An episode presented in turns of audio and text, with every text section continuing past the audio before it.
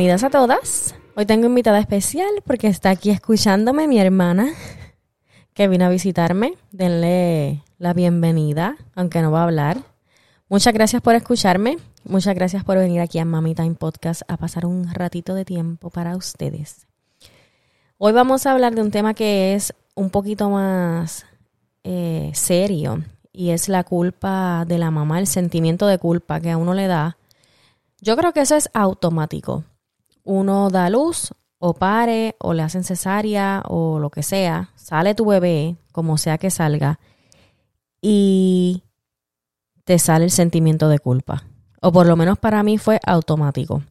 Yo busqué aquí una definición eh, en Google de lo que es el sentimiento de culpa y en la maternidad dice que suele presentarse cuando consideramos que como madres estamos pudiendo tener determinados comportamientos poco acertados o aceptados por nuestro, por nuestro entorno o por la sociedad en general, llevándonos a unos insostenibles niveles de autoexigencia.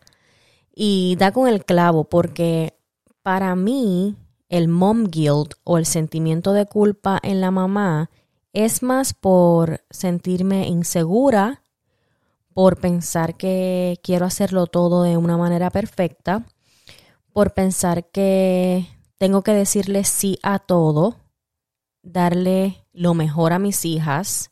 Y, en eso eh, no es solamente el sentimiento de, ay, quiero darle lo mejor a mis hijas. Yo sé que ustedes, como madres, perdón, también le quieren dar lo mejor a sus hijas o hijos.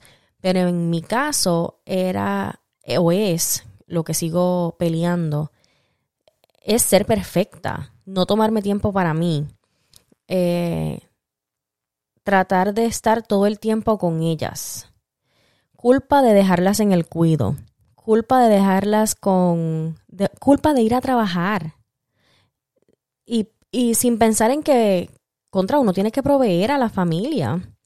Y si uno no provee, ellas no van a estar bien, probablemente.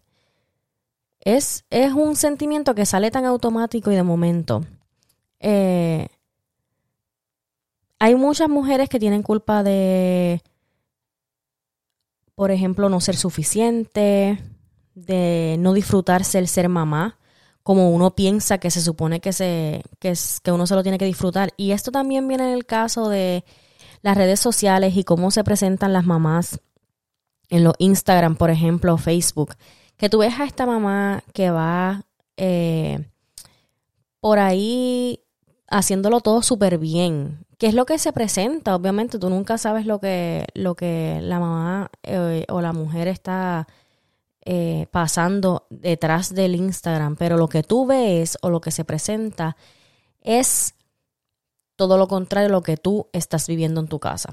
Por ejemplo, yo veo a estas mamás que los bebés le duermen toda la noche, que yo veo que ellas están put together, o sea, de punta en blanco. Eh, qué sé yo, su vida se ve que se disfrutan el ser mamás excelentemente. Entonces tú te ves a ti en tu casa, rodeada de mierda por todos lados, un reguero brutal, tú no te puedes ni maquillar ni un segundo porque, o sea, no tienes tiempo. Tus bebés no te duermen. Estoy contando mi historia, ¿ok?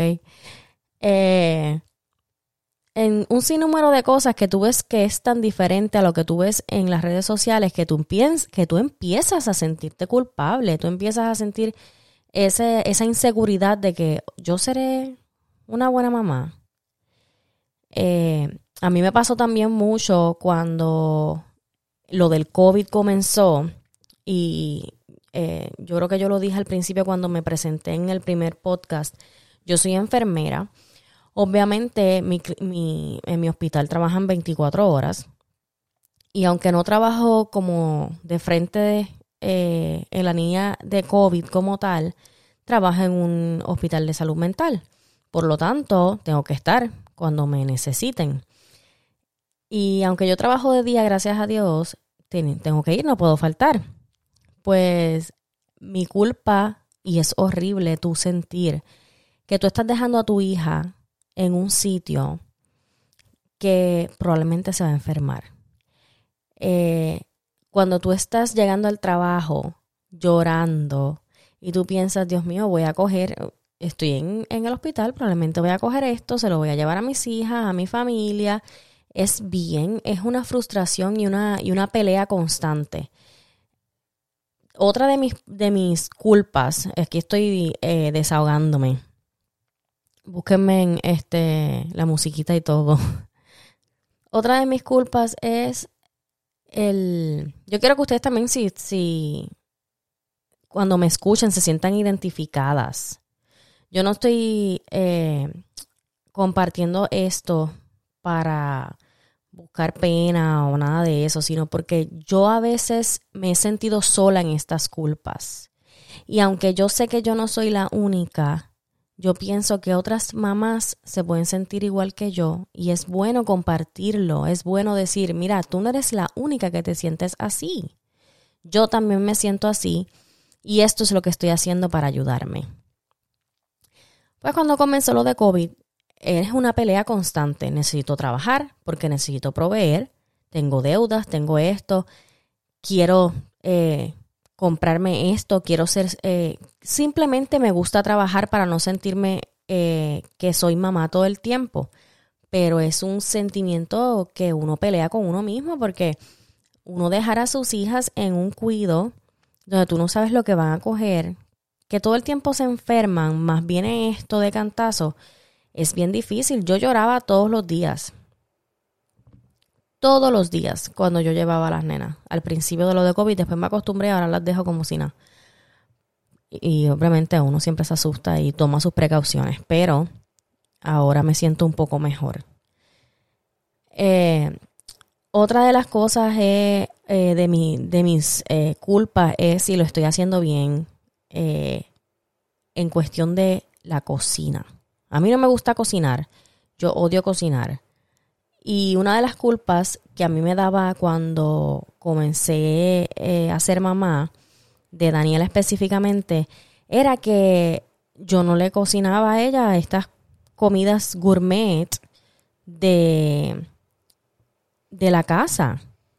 Entonces, eh, hacerle la comida a Daniela por ejemplo, a ella fue cuando me dio más este la, la llamada culpa, porque yo decía, Dios mío, yo no cocino y yo lo que le doy es nuggets, chef día o qué sé yo, cosas así, aunque este obviamente cuando cocinaba que hacía el arroz blanco y, y el pollito, qué sé yo, pues ella comía, pero uno siempre se pone como que mucho en su plato. Y, y no se hable de, ni se diga cuando este uno comienza, eh, que son ellos bebecitos newborn y uno empieza que si darle la teta, no darle la teta, darle fórmula, no darle fórmula, darle la botella, darle un bobo, no, de verdad, ni se diga. No quiero ni entrar en el, en ese, en ese tema porque eso es horrible. Porque uno no importa lo que uno haga, como quiera no está mal. Está brutal. Y lo más, y lo más que uno eh, le afecta es que son otras mamás las que te empiezan a criticar, son otras mamás las que te empiezan a decir esto es lo que tienes que hacer, esto no es lo que tienes que hacer. Y qué difícil es uno como mamá primeriza específicamente, uno sentirse que todo lo está haciendo mal o uno sentirse que se uno sentirse culpable por la manera en que uno toma la decisión siendo uno la mamá de su bebé sentirse culpable de cómo o de qué estás haciendo de cómo lo hiciste o de qué manera tú decidiste cuidar a tu bebé qué difícil de verdad eh, las comparaciones las eh, el sentimiento de que otra mamá lo está haciendo mejor que tú, que no eres suficiente, que no estás tomando las mejores decisiones, que no estás haciendo lo mejor. Redundante, pero es que así gira en torno el pensamiento de una mamá primeriza o de una mamá, porque yo todavía tengo muchísimas culpas que no he logrado resolver porque simplemente desde que soy mamá las tengo conmigo y aunque no las he probablemente logrado resolver completamente, pero sí he ayudado a minimizar, por ejemplo, de la comida, ya a no me importa si Daniela quiere comer eh, galleta, pues ahí va tu galleta. No, después comes brócoli, lo que sea, cuando estés más grande. Pero hay otras cosas como, por ejemplo, dejarlas con el papá cuando yo necesito un tiempo a solas. Por ejemplo, hoy, esta es mi anécdota del día. Esta es mi anécdota. Hoy decidí, desde la semana, desde que comenzó la semana, dije, el viernes que estoy libre, voy a ir a Target, que es un supermercado acá como Walmart. Este, que un poquito mejor. Yo creo que acá mucha gente le gusta más el Target que Walmart. Anyway, eso no viene al caso. Yo dije que me iba a ir sola y iba a caminar Target y iba a ver todo lo que, aunque no fuera a comprar nada, pero simplemente iba a pasar mi tiempo sola. Mi anécdota. No hice más que decirme voy y las dos nenas comenzaron a gritar a llorar. Pero esta que está aquí no se sentía mal porque este se iba para Target y, y qué sé yo, ella se sent, yo me sentía pero la peor mamá del mundo porque dejé a las dos nenas con su papá. Cosa que él puede hacer porque él se ofrece a hacerlo. Él no tiene problema en hacerlo, pero mi mente piensa que lo estoy haciendo mal por irme a tomar tiempo para mí sola. Mi mente piensa que me las debo de llevar y que no debo tener un break porque yo soy su mamá. Mi mente piensa que la voy a dejar y que algo va a pasar. Qué mal, Dios mío, qué mal, de verdad. Decirle que sí a todo y darle lo mejor de, de uno a sus hijos es, es bueno, es normal, es, es algo bonito, pero uno necesita break y uno no debe de sentirse culpable por eso. Pero así gira mi mente y probablemente espero no ser yo la única que su mente le gire en torno a dejar a sus bebés así. Yo quiero que cuando yo termine este y ustedes escuchen este episodio, por favor, dejen en los comentarios cómo ustedes se sienten, alguna de sus culpas, qué han hecho para ayudarse a dejar esas culpas atrás.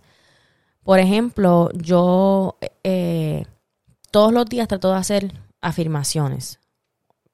Eh, por ejemplo, cuando salgo en, el día, yo, y lo hago con las nenas también, les digo, hoy va, a ser un buen día, vamos a tener un buen día, hoy vamos a estar felices, eh, hoy estamos fuertes, hoy eh, el día va a estar tranquilo, hoy nos vamos a amar, y lo trato de hacer con las nenas cuando las estoy vistiendo por la mañana o cuando voy de camino guiando con ellas para llevarlas al cuido.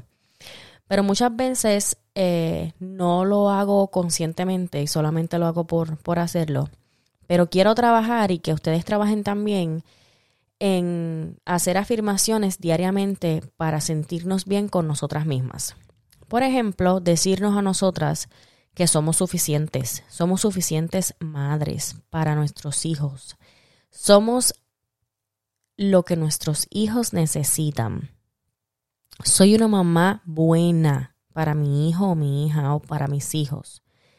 Me perdono a mí misma por los errores que he cometido durante ser mamá, porque es que no somos perfectas.